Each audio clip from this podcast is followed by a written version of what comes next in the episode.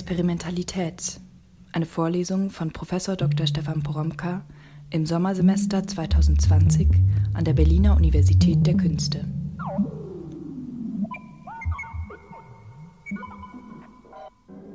Ich bin's. Zum sechsten Mal. Stefan Poromka. Ich hatte ja beim letzten Mal hm, mit dieser Aufgabe zum Schluss angekündigt, dass es hm, dieses Mal also jetzt beim sechsten Mal, um die Frage gehen soll, wie denn Kunst und Experiment zusammenhängen. Das ist ja, also Sie erinnern sich, eingelagert, also eingebettet in eine ähm, größere Fragestellung, mit der ich auch in der letzten Woche gestartet bin. Es geht mir ja unter den gegenwärtigen Bedingungen auch immer um die Frage, wann denn ein Experiment ein Experiment ist gerade weil so inflationär von Experiment gesprochen wird, war ja meine äh, früh geäußerte hm, Befürchtung, dass man schon gar nicht mehr unterscheiden kann oder nicht mehr unterscheiden will, äh, wenn man so umstandslos alles äh, Experiment nennt. Und so hatte ich ja nochmal einen Kriterienkatalog zusammengebastelt, so halb wiederholend aus den ersten vier Vorlesungen, um diesen Kriterienkatalog jetzt mal einfach probeweise mitzunehmen und äh, anzuwenden und zu gucken, was man damit jetzt eigentlich machen kann oder zumindest was man damit sehen kann. Und wenn ich jetzt diesmal, äh, wie versprochen, über diesen Zusammenhang von Kunst und Experiment nachdenken will, also fragen will, wann man denn bei ästhetischer Praxis tatsächlich von Experiment und Experimentieren sprechen kann und wann nicht, dann hat es natürlich damit zu tun, dass ich ja auch immer daran erinnern will, dass wir hier an einer Universität der Künste sind und uns deshalb alle Fragen ja immer auch im Hinblick auf unsere eigene ästhetische Praxis interessieren müssen, weil wir eben eine Universität der Künste sind. Und dass uns aber auch alle Fragen immer im Hinblick auf unsere eigene Forschungspraxis interessieren müssen, weil wir ja eine Universität der Künste sind. Dieser Zusammenhang von Universität und Kunst, das macht ja eigentlich das interessante Spannungsfeld aus, in dem wir uns hier bewegen. Okay, also das Experiment und die Kunst. Hm, ich möchte jetzt gar nicht nochmal im Detail durchgehen, was ich Ihnen ja bereits mehrmals mit Blick auf den Zusammenhang von Experiment und ähm, Gestaltung gesagt habe. Also dass Experimente auf so vielen Ebenen, vom Rahmen ziehen, über das Zurichten und Ausrichten von Objekten äh, und Prozessen bis zur Einrichtung von Beobachtungsmedien, die so nach festgesetzten Regeln Dokumente produzieren, die miteinander verknüpft und immer weiter übersetzt werden und wieder eingespeist werden und bei dieser Wiedereinspeisung ein Experimentalsystem konstituieren, das auch gestaltet sein muss und das auf die Gestaltung der Experimente zurückwirkt, dass da jeder einzelne Schritt mit Gestaltung zu tun hat und deshalb alles, alles, was Experimente ausmacht, immer im Hinblick auf die Gestaltungspraxis befragt werden kann. Jedes Experiment ist gemacht. Jedes Experiment innerhalb der Experimentalsysteme ist, wie es der äh, Kulturphilosoph Ralf Kronersmann sagt, ein fait culturel, also ein Kulturprodukt eine kulturelle Formierung, etwas kulturell Gestaltetes, etwas, das nach den Bedingungen und Möglichkeiten der Kultur gestaltet ist, in der es auftaucht. Und das durch sich hindurch auf diese Gestaltung zurückwirkt. Jedes Experiment ist gemacht. Und jedes Experiment macht aus diesem Gemachtsein heraus selber etwas. Naja gut, äh, Entschuldigung, also das war jetzt nur diese Erinnerung daran, warum es sowieso grundsätzlich so wichtig ist, an einer Fakultät der Gestaltung, an einer Universität der Künste, sich mit dem Experiment zu beschäftigen. Also das wissen Sie jetzt sowieso. Aber eigentlich soll es ja sozusagen um die andere Seite gehen. Das hatte ich zum Ende der letzten Vorlesung mit der Aufgabe angekündigt. Ich hatte ja Hans-Jörg Reinberger zitiert also Hans-Jörg Reinberger, der so viel zur Neuausrichtung des Blicks auf das Experiment und die Experimentalität getan hat, weil er seinen Blick auf die Praxis der Gestaltung von experimentellen Prozessen gerichtet hat. Und man deswegen so viel von ihm lernen kann. Also dieser Reinberger hatte gesagt, ich zitiere das nochmal, was sich in den hyperrealen Räumen des Labors ereignet.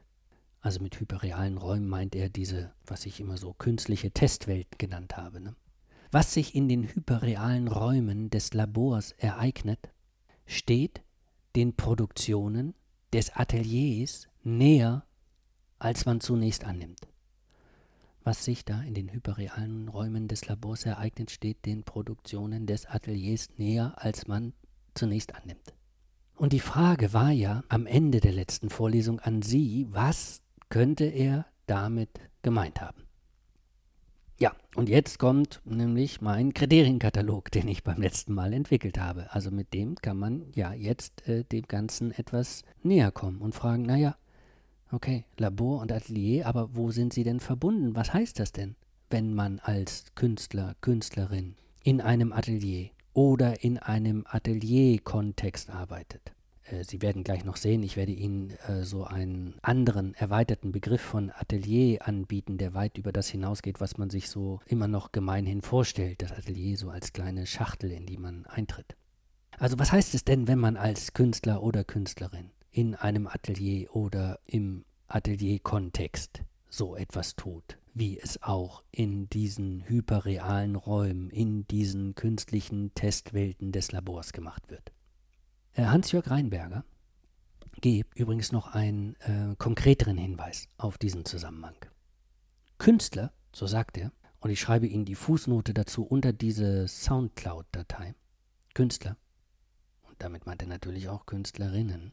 Ich ergänze das mal, Künstler oder Künstlerinnen, die oft ihr ganzes Leben lang mit der Erkundung ihnen adäquat erscheinender Ausdrucksformen verbringen, sind ständig mit einem Prozess des Suchens beschäftigt, der vielleicht nicht genau den gleichen Charakter hat wie die Prozesse des Suchens in der wissenschaftlichen Forschung, aber auf beiden Seiten sind es unabschließbare Bewegungen. Künstler oder Künstlerin, die oft ihr ganzes Leben lang mit der Erkundung ihnen adäquat erscheinender Ausdrucksformen verbringen, sind ständig mit einem Prozess des Suchens beschäftigt, der vielleicht nicht genau den gleichen Charakter hat wie die Prozesse des Suchens in der wissenschaftlichen Forschung, aber auf beiden Seiten sind es unabschließbare Bewegungen. Also was in den hyperrealen Räumen des Labors passiert, auf der einen Seite, und dem Atelier auf der anderen Seite, also in den künstlerischen Produktionsräumen, gleicht sich darin, dass in beiden Fällen Suchbewegungen in Gang gesetzt werden. Also Prozesse werden hier, Labor und Atelier, gleichermaßen in Gang gesetzt, um etwas Adäquates, Passendes, Stimmiges, ähm, eine Stimmigkeit, einen Zusammenhang zu entdecken, besser experimentell herzustellen.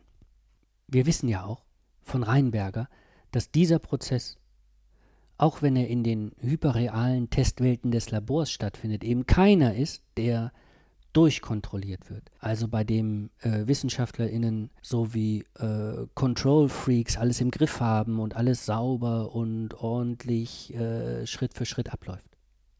Für Reinberger sind die WissenschaftlerInnen Brikoleure, äh, wie er äh, mit Bezug auf den französischen Strukturalisten äh, Claude Lévi-Strauss sagt. Brikoleure, Bastler, Brikoleusen, äh, Bastlerinnen, ja, die, äh, die immer auch improvisieren und die immer auch mit den Materialien und den Abläufen etwas ausprobieren müssen. Sie können da natürlich sofort gern an Ligeti denken der ja in diesem Kölner Studio zwischen seinen Geräten sitzt und experimentiert und seine experimentellen Klangstücke herstellt. Ich hatte ja in der ersten Vorlesung gesagt, dass man, wenn man diese Stücke von äh, Ligeti hört, dass man ihm direkt beim Basteln zuhören kann. Also dass man diesen Prozess des probeweisen Zusammensetzens des Materials hören kann. Atelier Studio, Labor, die gleichen sich da an, ja, also weil in ihnen etwas mit Material ausprobiert wird und weil immer auch die Prozesse des Ausprobierens selbst ausprobiert werden müssen. Und weil die eben auch ausprobiert werden müssen, ist das, was da passiert, eben noch gar nicht festgeschrieben. Es folgt vielleicht einer groben Linie, aber es kann immer nicht lineare Effekte zeitigen, also etwas Unvorhergesehenes passieren lassen. Okay, also das ist das Ergebnisoffene, ähm, die Arbeit mit dem Ungewissen. äh, der Umgang mit dem Zufall, äh, das Einlassen auf die Selbstbewegung des Materials, das sich öffnen mit dieser Selbstbewegung des Materials im Hinblick auf eine erst noch zu gestaltende Gegenwart, das alles gehört ja bekanntermaßen zu dem Set, das seit Beginn der Moderne für die Definition von Kunst in Anspruch genommen wird.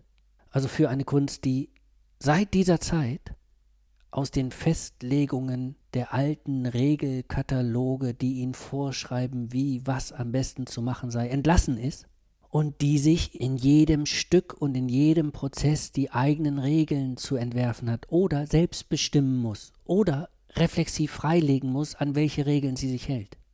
Also das gehört zu einer Kunst, die nicht mehr auf das Abarbeiten von Vorgeschriebenem festgelegt ist, sondern auf den probeweisen Entwurf von etwas anderem, von etwas Interessantem, von etwas Überraschendem, von etwas Neuem. In diesem Sinn ist die Kunst der Moderne immer explorativ, immer auf Entdeckung. Also sie kann im Grunde genommen gar nicht anders. Das ist ihr in das Programm eingeschrieben. Äh, man könnte sagen, wenn Kunst nicht explorativ ist, ist es keine Kunst. Also wenn sie sich in dem bewegt, was man ohnehin schon weiß und was man kennt, dann ist es keine Kunst. Aber, Achtung, dass Kunst explorativ ist, also auf Entdeckung aus ist, das macht sie noch nicht experimentell. Alle Kunst ist explorativ. Aber nicht jede Kunst ist experimentell. Sie erinnern sich, ich hatte ja bei der Zusammenstellung meines Regelkataloges in der letzten Woche gesagt, nur mit dem Ungewissen zu arbeiten, nur nicht zu wissen, wohin es als nächstes geht und was als nächstes bei dem, was man jetzt macht, so rauskommt, äh, das ist noch kein Experiment. Einfach nur anzufangen und einen Text zu schreiben, äh, mal sehen, wohin die Gedanken oder die Bewegungen des Stiftes oder das Tippen auf der Tastatur führen, das ist noch nicht experimentell. Einfach nur von da aus in Bewegungen des Zeichnens überzugehen, äh, Linien zu ziehen, Flächen zu umreißen, Zusammenhänge zu entwerfen, äh, Farbschichten aufzutragen oder abzutragen, Materialien zu bearbeiten, die probeweise zusammenzutragen, im Raum und Konstellationen zu erzeugen, das ist explorativ. Aber es ist nicht experimentell. Sie finden das natürlich extrem häufig, also das Kunst als experimentell bezeichnet wird, nur weil sie im Ungewissen gestartet ist. Oder weil sie sich von bestehenden Festlegungen auf das, was Kunst zu sein hat, abgelöst hat und aufgebrochen ist in Richtungen, die unklar sind oder schon, schon gar nicht begrifflich eingefasst sind. Aber, aber, es muss eben noch etwas hinzukommen. Und Hans-Jörg Reinberger gibt in seinem Zitat einen Hinweis, der das Besondere an der experimentellen Variante des Explorativen benennt. Reinberger sagt nämlich, KünstlerInnen verbringen oft ihr ganzes Leben mit der Erkundung ihnen adäquat erscheinender Ausdrucksform. Äh, lassen wir mal das lebenslang weg. Also das äh, scheint mir von Reinberger eher so eine, ähm, naja, romantische Übertreibung zu sein, ja. Es ist ja kein äh, Ausschlusskriterium, wenn das nicht das ganze Leben lang dauert. Aber halten wir uns mal an den Hinweis, dass es da in den Ateliers und auch in den Labors einen Zeitraum gibt, in dem, und das ist das Wichtige, äh, Wiederholungen stattfinden. Äh, Serien, immer wieder dasselbe, aber in Varianten, womit es dann durch die Wiederholung dann doch nicht mehr dasselbe ist. Ja? Es sind Wiederholungsprozesse, es sind Variationsprozesse, es sind serialisierte Prozesse. Auf experimentelle Weise explorativ zu sein, ist also nicht etwas Einmaliges. Und man geht nicht einfach immer einen Schritt weiter, um irgendwie nochmal was Neues und nochmal was Neues und noch was Neues, sondern auf experimentelle Weise explorativ zu sein. Lebt davon, die Erkundung des Neuen, nächsten Erkundungsbewegungen rückgekoppelt zu verbinden. Und zwar, indem man das was man herausbekommt, eben nicht einfach so herausbekommt, sondern damit etwas macht. Das hatte ich ja gesagt. Das ist eine notwendige Bedingung des Experimentellen. Es geht darum, Differenzen zu erzeugen, diese Differenzen in Erkenntnisse zu verwandeln und die dann wieder einzuspeisen. Experimentell ist man erst, wenn man systematisch Rückkopplungsschleifen baut. Und wenn man es systematisch darauf anlegt, dass darüber auch tatsächlich Rückkoppelungen stattfinden. Ein Experiment ist eben kein Experiment. Experimente gibt es nur innerhalb dieser gebauten Experimentalsysteme. Und gibt es kein Experimentalsystem, dann probiert man die Sachen nur einfach so. Und dieses einfach nur so, das hatte ich ja immer wieder gesagt, dieses einfach nur so, das gibt es im Kontext des Experimentierens nicht mehr. In diesem System probiert man nicht einfach nur. Man probiert auch nicht einfach nur so herum, wie ja gern gesagt wird. Ja? Die Experimentalsysteme sind Rahmen, die um Objekte und Prozesse herumgezogen werden und in denen Objekte und Prozesse definiert werden, gestaltet werden, umgestaltet werden und dabei beobachtet werden. Kunst zu machen bedeutet dann eben unter den Bedingungen des Experimentellen die Sphäre des einfach so zu verlassen und die Rahmung des Kunstmachens, die Beobachtung des Kunstmachens in den Prozess des Kunstmachens einzubeziehen. Das ist das, was ich beim letzten Mal das Etablieren einer Beobachtung zweiter Ordnung genannt habe, bei der so ganz wichtig ist. Und auch darauf hatte ich beim letzten Mal als besonders wichtig hingewiesen. Diese Beobachtung zweiter Ordnung ist nichts, was außerhalb des Experiments steht, sondern zum Experiment selbst gehört. Beim Experiment ist die Beobachtung nicht draußen, also sie ist nicht etwas anderes, äh, zusätzliches, was noch hinzukommt, sondern sie ist ein essentieller Bestandteil, weil es um die Erfahrung und die Erfahrung der Erfahrung geht. Experimentelle Kunst ist Kunst, die diese Beobachtung zweiter Ordnung systematisch mit einbezieht und zum Teil von sich macht. Naja, und das, also dieser Wechsel, also vom rein explorativen zum experimentell explorativen, das zieht jetzt eine Menge nach sich. Wo das nämlich passiert, wo man diese Beobachtung zweiter Ordnung systematisch einbezieht, da passiert nämlich noch etwas ganz anderes, was über das bloß Explorative äh, weit hinausgeht. Bleiben Sie mal dran an dem Gedanken, dass da eine Beobachtung zweiter Ordnung etabliert wird. Und dass das Atelier jetzt, wir stellen uns dann jetzt einfach doch erstmal das klassische Atelier vor, ein Bild, das wir sofort im Kopf abrufen können, weil es sich so etabliert hat. Stellen wir uns dieses Atelier vor und dieses Atelier wird jetzt durch die Beobachtung zweiter Ordnung zu einem Ort, in dem nicht nur etwas gemacht wird, sondern auch das Machen beobachtet wird. Und diese Beobachtung Teil des Machens ist. Äh, das heißt ja, dass in diesem Atelier jetzt jenseits vom einfach so Medien der Beobachtung installiert werden müssen. Ne? Medien des Aufzeichnens. Mediens des Protokollierens, des Verbildlichens, also des äh, Übersetzens.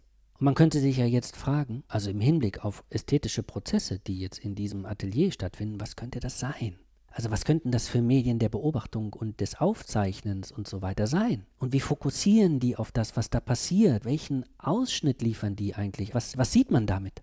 Was sieht man innerhalb dieses Experimentalsystems und was nicht? Und was für Übersetzungen werden jetzt hier dauernd angefertigt und nach welchen Bedingungen werden die angefertigt? Also wie sieht das konkret aus, was da wie auf den ersten Blick natürlich um das Kunstmachen, um die ästhetische Praxis herumgebaut wird, aber dann doch in den Prozess des Kunstmachens direkt hineingehört? Und ich nenne Ihnen einfach ein paar dieser bekannten Medien, die zur experimentellen Kunst dazugehören können. Da wäre zum Beispiel als einfachstes Medium äh, das Notizbuch. Und zwar als Medium, mit dem man, während die Sachen laufen, schnell etwas festhalten kann und was sonst flüchtig ist und verfliegen würde. Das kann man ja, das wissen Sie, dabei haben und Sachen eintragen. Ist ja eine Form der Beobachtung. Das gibt es natürlich im Skizzenbuch aber auch als Zeichnung, die gemacht wird, also als schnelle Zwischenzeichnung, für die man jetzt noch keine Zeit hat, weil man so nah an dem Prozess dran ist. Es gibt äh, deshalb übrigens auch in der bildenden Kunst die Skizze selbst äh, als Medium. Also die flüchtige Zeichnung als Medium, als Aufzeichnungsmedium, die ihnen immer wieder vorgeführt wird. Also nicht die fertigen Bilder, sondern sie sehen ganz oft von KünstlerInnen eben Skizzen, Entwürfe, die schnell hingeworfene Zeichnung, an der noch nicht weitergearbeitet wurde. Und die ihnen deswegen gezeigt wird, weil sie Ausdruck einer bestimmten Prozessualität ist und weil sie Hinweis darauf gibt, dass eben ein bestimmter Prozess stattfindet.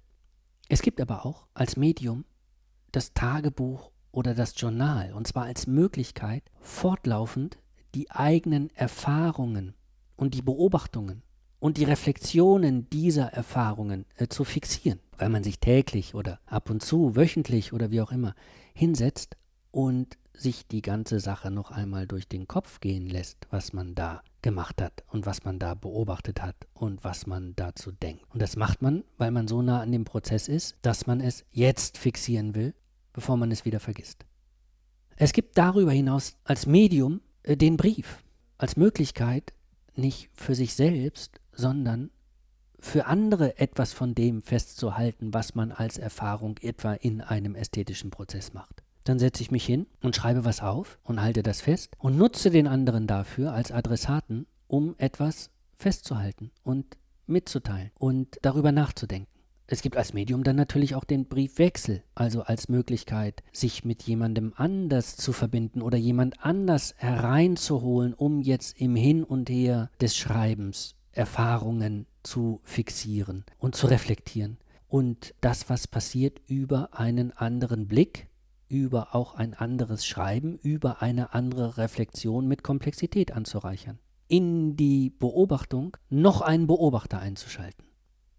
Es gibt dann, das darf man nicht vergessen, als Medium auch das Gespräch, das eben nur so ein bisschen flüchtiger ist oder wo die Sachen erstmal nicht festgehalten werden. Das ist bekannt als Ateliergespräch, als Atelierbesuch, der oft nicht von dem notiert wird, der oder die in dem Atelier arbeitet, als Künstler oder Künstlerin, sondern von denen, die in das Atelier eingetreten sind und im Nachhinein festhalten, worüber gesprochen worden ist. Und in dem dann auch, also auf flüchtigere Weise, also aus den Prozessen heraus, Zwischenstände formuliert werden, erläutert werden und besprochen werden und diskutiert werden.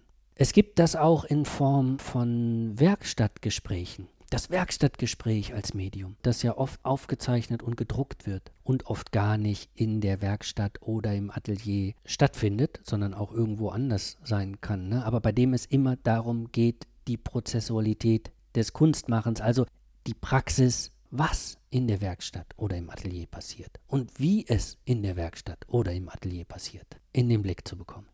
Also das sind jetzt alles so schriftliche Formen, die ich Ihnen genannt habe, aber es gibt natürlich auch Bildmedien wie die Fotografie, also zum Festhalten von Zwischenzuständen, zum Festhalten äh, der Einrichtung des Raumes äh, der ästhetischen Produktion, zum Festhalten der Anordnung der Werkstücke im Raum in ihren unterschiedlichen Zuständen und Zugehörigkeiten zu Werkphasen, zum Festhalten der Konstellation einzelner Werkzeuge oder Materialien oder Dinge oder das, was äh, sonst noch so da ist und so rumliegt und sich angesammelt hat und dessen Funktion vielleicht auch im Werkprozess noch gar nicht so klar ist und darauf wartet, aktiviert zu werden.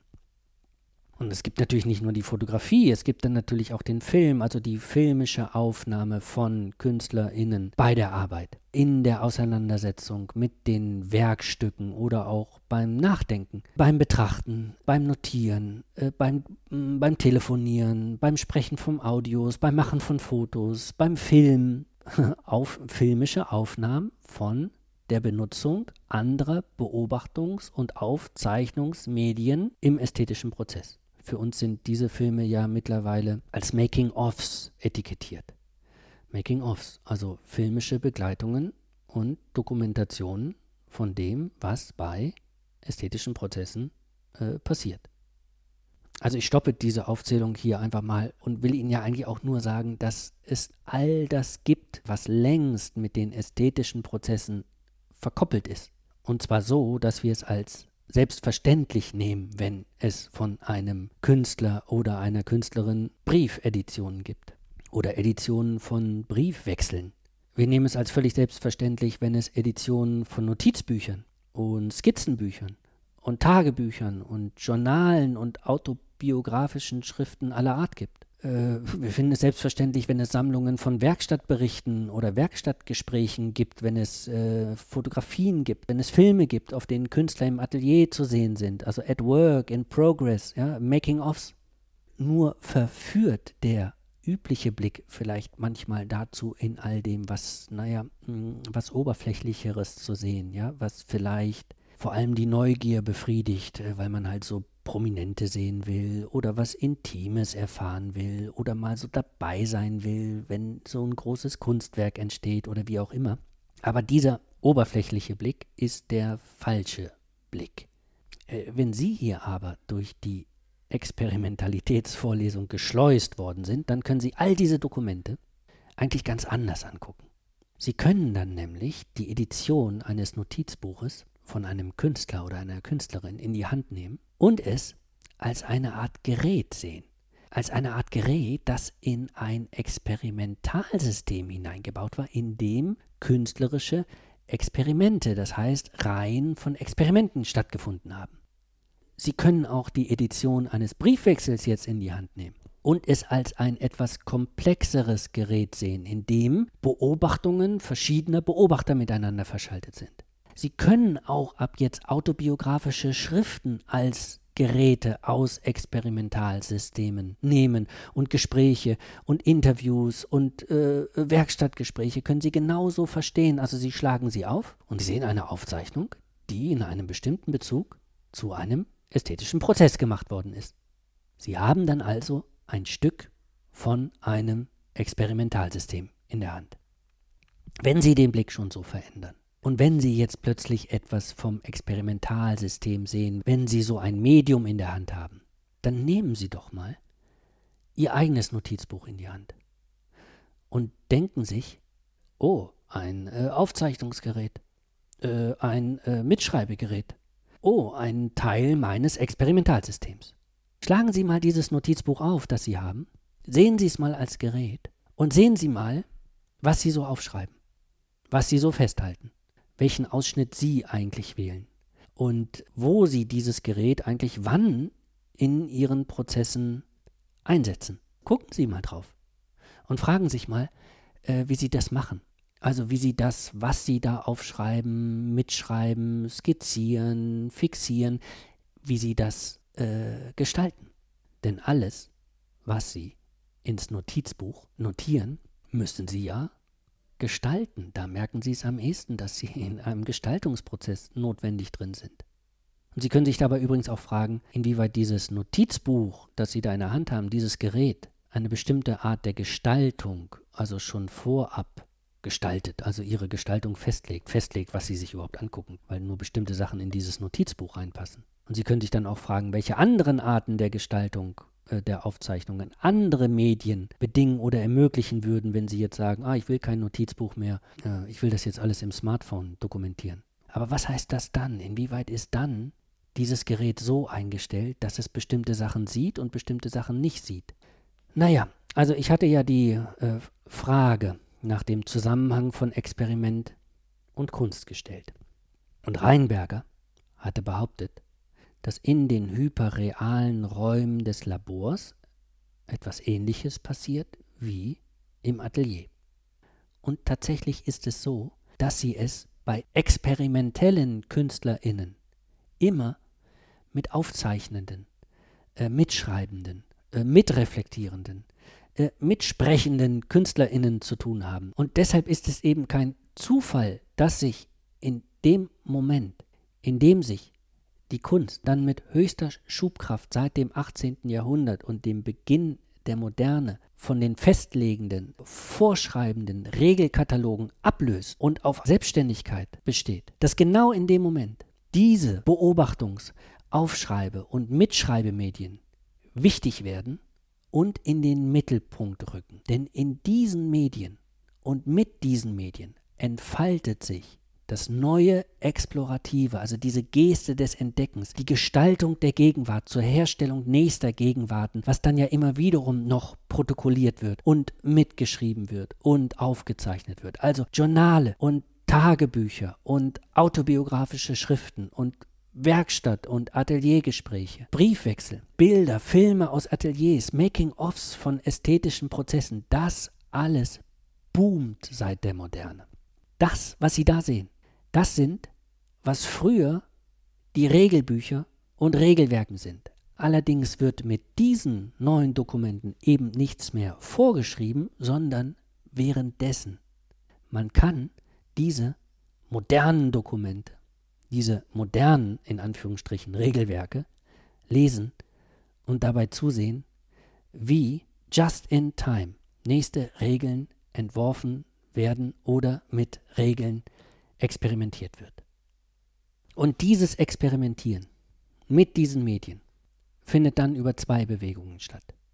Sie erkennen experimentelle KünstlerInnen daran, dass sie nicht nur aufzeichnen und mitschreiben und mitreflektieren und so weiter, also das eben auch einfach nicht nur einfach so machen, sondern dass die diese Aufzeichnungen miteinander verschalten. Bewegung 1, ja. Die Aufzeichnungen werden miteinander verschaltet. Sie erinnern sich vielleicht, dass ich in der letzten Vorlesung zuerst mit Reinberger von Xenotext gesprochen habe.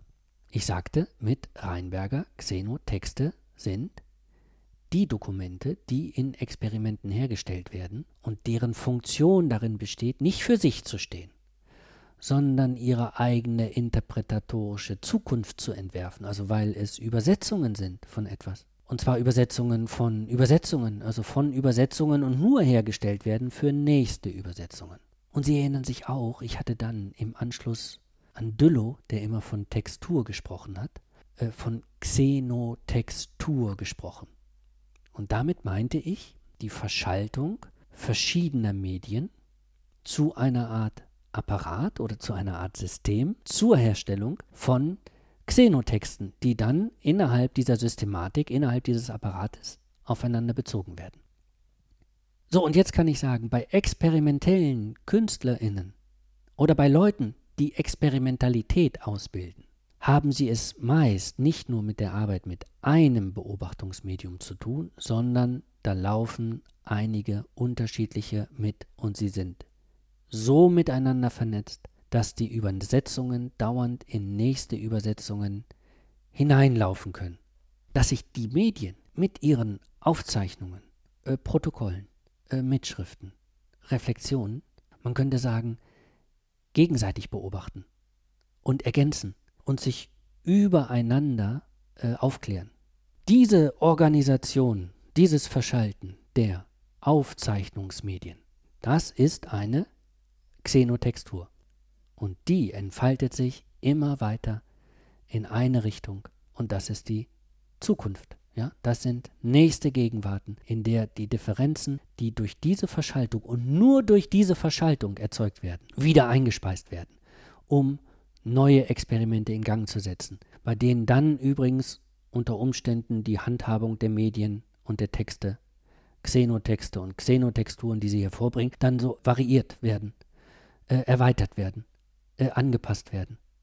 So können Sie sich bei KünstlerInnen vorstellen, dass die natürlich nicht ein Notizbuch führen und es über Jahre oder ihr Leben lang immer auf dieselbe Weise führen, sondern die Art und Weise des Notierens ist eine, die sich über die Zeit verändert.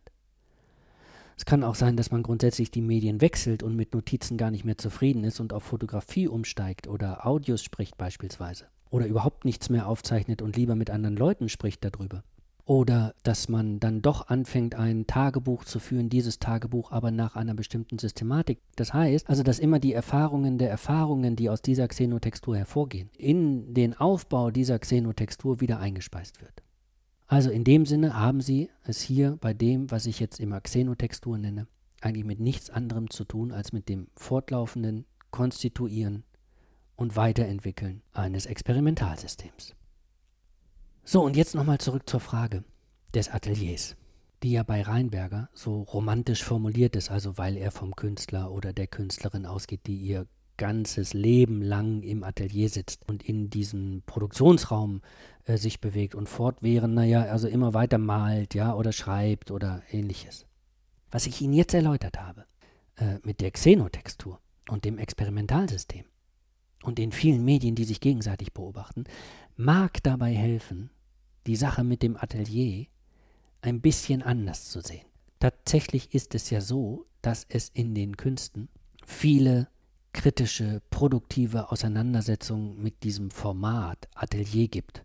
Und diese Idee von diesem, naja, äh, abgeschlossenen, dreidimensionalen, kastenartigen behälterartigen Produktionsraum, in dem man so durch eine Tür reingeht und dann hat man Fenster und dann hat man ganz schönes Licht da drin, das so auf die Werke fällt und so weiter. Also, dass diese Vorstellung eher so einer ganz alten und fast vergangenen Kunsttradition zugerechnet wird, ja, in der immer das Bild auftaucht vom großen, einsamen Künstler, der in diesem Raum einsam sein großes Werk schafft. Diese Vorstellung vom Atelier ist in ganz, ganz vielen Projekten äh, gesprengt worden. Und aus dem Atelier sind Büros geworden und sind Straßen geworden und das Atelier äh, ähm, ist die Stadt plötzlich, das Atelier ist die Landschaft, äh, das Atelier ist die Gesellschaft, wie als würde sich das Atelier nach außen falten. Das Atelier ist aber auch längst als Raum in die, so müsste man sagen, Netze diffundiert. Also es konstituiert sich immer mehr in Netzwerken und auf Bildschirmen. Und es hat auch gar nicht diese eine stabile Form, sondern es kann sich innerhalb dieser Netzwerke immer wieder neu äh, verknüpfen und dabei den sogenannten virtuellen Raum und den sogenannten realen Raum als Produktionsraum immer wieder neu verschachteln. Genau das übrigens hat auch äh, längst das erreicht, was mal Labor genannt wurde. Und auch mal so einen so dreidimensionalen Raumbehälter meinte, also so eine Schachtel, in der äh, so ein Tisch steht und dann passiert da was, wo man drauf gucken kann. Also Labore sind ja aber in der äh, spätmodernen, digitalisierten Wissenschaftskultur längst gesprengt, äh, diffundiert, über Rechner vernetzt und konstituieren sich durch die medialen Verknüpfungen und die jeweiligen Datenströme, die stattfinden. Ein Labor in der Wissenschaft definiert sich durch die Art und Weise seiner Verknüpfung als dynamische Xenotextur. Und auch ein Atelier ist unter heutigen Bedingungen eigentlich vor allem eins. Eine Xenotextur. Also ein Atelier ist das, was sich durch die Verschaltung von Medien herstellt, die Übersetzungen anfertigen und sich gegenseitig beobachten und die sich übereinander aufklären und sich anreichern und Differenzen herstellen. Das kann dann übrigens in einem klassischen Atelier genauso sein. Klar kann man sich so eine Schachtel bauen und da reingehen und da drin produzieren, aber es kann eben auch gleichzeitig in einem Coworking Space stattfinden oder auf einer Plattform. Und es kann dann auch tatsächlich ein Leben lang dauern, so wie Reinberger das formuliert hat, oder aber auch nur ein Projekt lang. Also das Atelier und das Labor existiert nur ein Projekt lang. Oder vielleicht auch nur als momentane, ganz, ganz kurzfristige Querschnittvernetzung unterschiedlicher Projekte. So, und jetzt noch eine letzte Anmerkung zu dem, was Labor und Atelier verbindet. Also was durch dieses Verständnis als Experimentalsystem eine grundsätzliche Blickverschiebung und auch eine grundsätzliche Produktionsverschiebung in Gang setzt. Die Verschaltung dieses Produktionsraums, das ist ja das, auf was ich heute nochmal hingewiesen habe, muss so organisiert sein, dass es über Rückkopplungen Ergebnisoffenheit garantiert.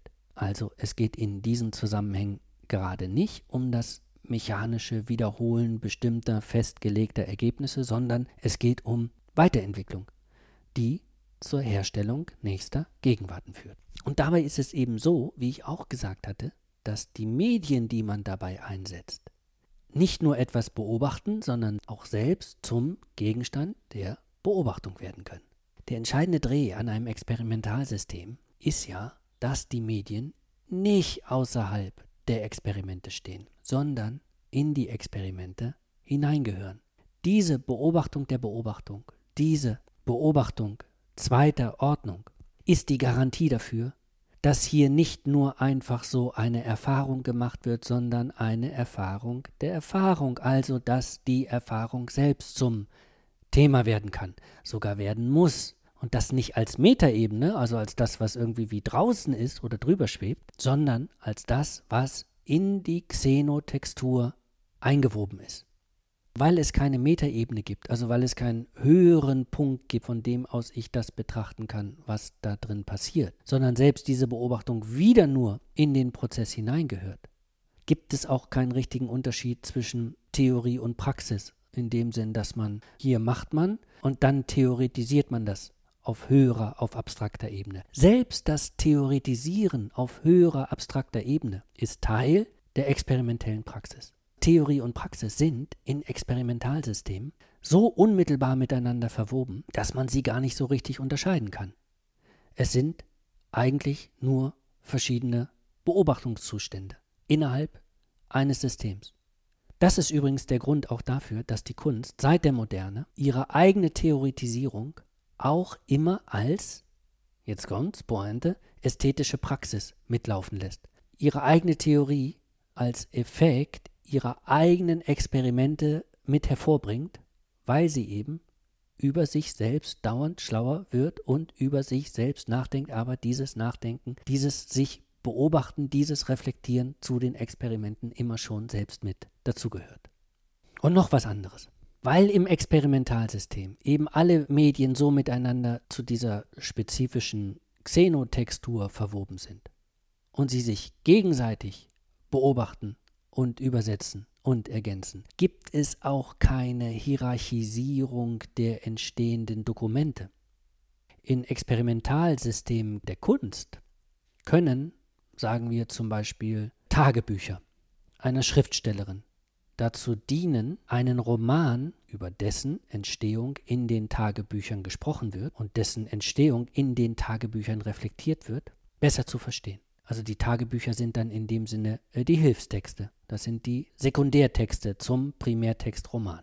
Tatsächlich kann es aber in einem Experimentalsystem auch umgekehrt sein. Also Sie können sagen, nee, stimmt ja gar nicht. Der Roman ist der Sekundärtext. Den muss man lesen, um die Tagebücher besser zu verstehen. Äh, Sie können übrigens auch ein eigenes Experimentalsystem für ihre eigenen Arbeiten einrichten, das äh, genauso funktioniert und das dabei dann so angelegt ist, dass die Texte, die sie schreiben, äh, sich gegenseitig beobachten und sich gegenseitig anreichern. Also nicht linear gleich von Anfang an wissend auf ein Endprodukt zulaufen, sondern über die Verschaltung zu einer Textur, zu einer Xenotextur werden, die nicht lineare, überraschende Effekte hervorbringt. Denn klar ist ja, in einem Experimentalsystem gibt es dann eben keine Primär- und Sekundärtexte. Es gibt nur eine Xenotextur, in die etwa sowohl das Tagebuch als auch der Roman gleichermaßen mit hineingeknüpft sind und auseinander hervorgehen. Und das heißt aber, wenn Sie das alles zusammennehmen, sind Sie im Hinblick auf die Ausbildung von dem, was man als Haltung Experimentalität nennt, wirklich einen Schritt weiter. So, und hier mache ich erstmal einen Punkt. Ich wollte auch heute eigentlich nur über diesen eigenartigen Satz von Hans-Jörg Reinberger, über den Zusammenhang von Labor und Atelier, also von Kunst und Experiment nachdenken und genauer sagen, was es bedeutet, wenn man in der Kunst oder im Hinblick auf ästhetische Prozesse von Experiment, Experimentieren und Experimentalität spricht. Da liegt die Übereinstimmung drin, dass in beiden Fällen Experimentalsysteme als hochdynamische Xenotextur organisiert werden müssen, in denen die Produktionsprozesse nicht darauf zulaufen, dass immer bestimmte fertige große Werke hergestellt werden, sondern in dem es eigentlich darum geht, dynamische Beziehungen zwischen verschiedenen Medien herzustellen, die es ermöglichen, dass immer wieder neue Übersetzungen hergestellt werden, die wieder in den ästhetischen Prozess eingespeist werden, um weiterzukommen. Gut, wenn man das alles so ernst nimmt und auch so wichtig nimmt oder auch so pathetisch nimmt, wie ich Ihnen das jetzt so vorgeführt habe, dann könnte ich von hier ausgehend eine Frage an Sie richten oder eine Bitte formulieren, die dann gleichzeitig die Aufgabe für die nächste Woche wäre. Sie kennen jetzt den Regelkatalog für Experimente. Sie kennen die Mindestbedingungen für die Fälle, in denen man von Experiment, von Experimentieren und Experimentalität reden kann. Sie wissen jetzt auch, dass es eben was mit der Entwicklung von Experimentalsystemen als Xenotextur zu tun hat, die eben über diese Verschaltung und die Rückkopplung funktionieren. Die Aufgabe für die nächste Woche wäre, mal den Blick auf ihren eigenen Studiengang zu richten und auf die Disziplin, mit der sie sich eigentlich beschäftigen oder mit den ästhetischen oder wissenschaftlichen hm, Prozessen. Und also meine Aufgabe wäre jetzt oder meine Bitte, schreiben Sie doch mal so etwas wie ein Manifest, das meinetwegen nur so aus zehn Forderungen bestehen muss, meinetwegen fünf Forderungen. Und die Überschrift dieses Manifestes ist für eine radikale Experimentalisierung, und jetzt kommt es meiner Disziplin, für eine radikale Experimentalisierung des Designstudiums oder des Studiums der bildenden Kunst. Für eine experimentelle Radikalisierung des Studiums der Gesellschafts- und Wirtschaftskommunikation, für eine experimentelle Radikalisierung des Schauspiels und so weiter. Also denken Sie das, worüber ich beim letzten Mal gesprochen habe, einfach ein bisschen weiter und übersetzen Sie es in Forderungen für eine neue radikale Experimentalität. Was müsste man fordern, damit es sich in Ihrer Disziplin, in Ihrem Bereich, im Hinblick auf Ihre Aktivitäten wirklich um Experimente handelt und dass Sie so etwas wie eine erweiterte Experimentalität ausbilden. Ja, das wäre die Aufgabe für diese Woche und ich wünsche Ihnen bis zur nächsten Woche alles Gute und sende herzliche Grüße. Experimentalität. Eine Vorlesung von Prof. Dr. Stefan Poromka im Sommersemester 2020 an der Berliner Universität der Künste.